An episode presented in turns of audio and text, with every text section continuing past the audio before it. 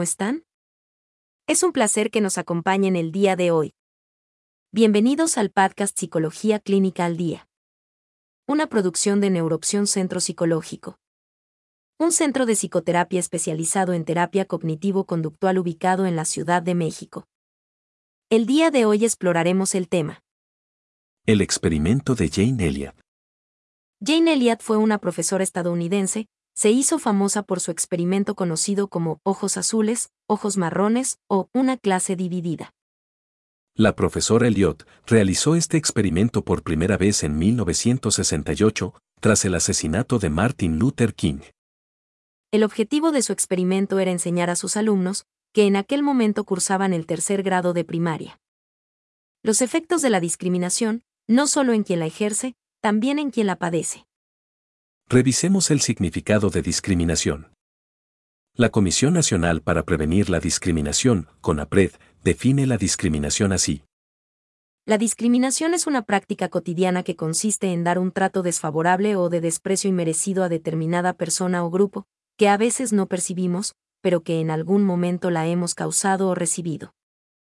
Para conseguir su objetivo, la profesora Jane Elliott decidió dividir a los alumnos en dos grupos, considerando el color de los ojos. El día 1 del experimento, los alumnos de ojos azules formarían el grupo de alumnos superiores e inteligentes.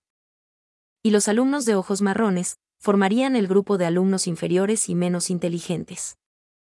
Por esta razón, el grupo de alumnos de ojos azules gozarían de ciertos privilegios. Entre ellos, tenían derecho a ir al recreo o podían repetir la comida. Mientras que el grupo de alumnos de ojos marrones, considerados como inferiores, no podrían disfrutar de los privilegios asignados al otro grupo. Además, cada integrante de este equipo debería usar un pañuelo en el cuello como símbolo para identificarles rápidamente como parte del grupo discriminado. Esta separación en categorías arbitrarias inmediatamente ocasionó consecuencias. Las peleas entre ambos grupos no se hicieron esperar, tampoco las discusiones en clase. Los que ayer eran amigos y compañeros, se veían ahora enfrentados por el solo hecho de que les habían dicho que eran diferentes. Al respecto Jane Elliot comentó. Observaba como lo que habían sido niños maravillosos, cooperativos, fabulosos y considerados, se volvían desagradables, rencorosos y segregacionistas. El día 2 del experimento, la profesora Elliot invirtió los papeles, los alumnos de ojos marrones formaron el grupo de superiores e inteligentes.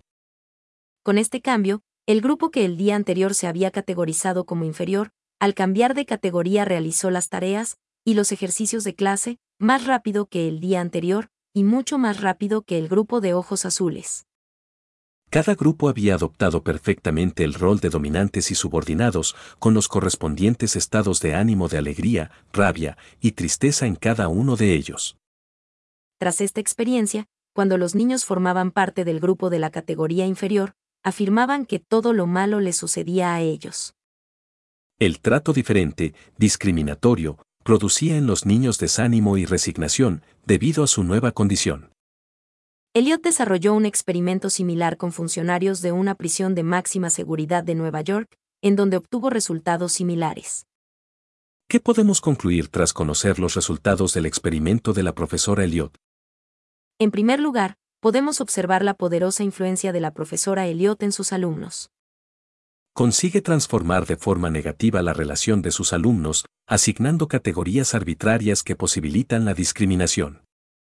En segundo lugar, podemos observar la forma en que estas categorías arbitrarias conducen a la violencia entre personas. También, podemos observar la influencia negativa que tiene la discriminación en el desarrollo óptimo de las personas. Para finalizar este episodio, queremos compartir una reflexión. Todos los seres humanos formamos parte de una misma especie, nombrada por la ciencia Homo sapiens. Biológicamente, nos encontramos clasificados como primates y pertenecemos a la familia de los bípedos. Todos, nacemos con la imperiosa necesidad de ayuda para sobrevivir y satisfacer nuestras necesidades. Todos, tarde o temprano, nos guste o no, moriremos. Somos seres sociales, buscamos establecer relaciones significativas, de apoyo, comprensión y cariño. Necesitamos unos de otros. Sin duda, somos iguales en muchos aspectos. Pero así como fundamentalmente somos iguales, afortunadamente somos diferentes. Unos altos, otros no tan altos, unos con ojos negros, otros cafés, unos con cabello ondulado y otros lacio. También, cada persona recibe cierta educación, vive ciertas experiencias y se desarrolla de determinada forma. Todo esto y mucho más posibilita que nuestra existencia se desarrolle en el marco de la diversidad, alejada de la monotonía. La diversidad nos permite tratar con personas diferentes, conocer otras formas de pensar, ver la vida de otra forma, debatir, enamorarnos y compartir. Aunque fundamentalmente todos somos iguales, todos tenemos derecho a ser diferentes, de hecho, todos en ciertos aspectos somos diferentes. No existe razón o motivo que justifique la discriminación. El artículo primero de la Constitución Política de los Estados Unidos Mexicanos establece. Queda prohibida toda discriminación motivada por origen étnico o nacional. El género, la edad, las discapacidades, la condición social, las condiciones de salud, la religión, las opiniones las preferencias sexuales, el estado civil o cualquier otra que atente contra la dignidad humana y tenga por objeto anular o menoscabar los derechos y libertades de las personas. ¿Tú qué piensas acerca de este experimento? ¿Has sufrido discriminación? Déjanos tus comentarios, nos agradará leerlos y responderlos. Pues bien, hasta aquí dejaremos este episodio. Esperamos que este contenido motive a la reflexión. Recuerden amigos que los trastornos psicológicos deben atenderse de forma profesional. Es importante buscar ayuda ya que de no hacerlo corremos el riesgo de que los síntomas incrementen. Y no debemos olvidar que muchos trastornos pueden llegar a ser incapacitantes. Los invitamos como siempre a acompañarnos en nuestro siguiente episodio. El podcast Psicología Clínica al Día es una producción de Neuroopción Centro Psicológico. Suscríbete a nuestro podcast. Recuerden que sin salud mental no hay salud. Hasta la próxima. Gracias por escucharnos.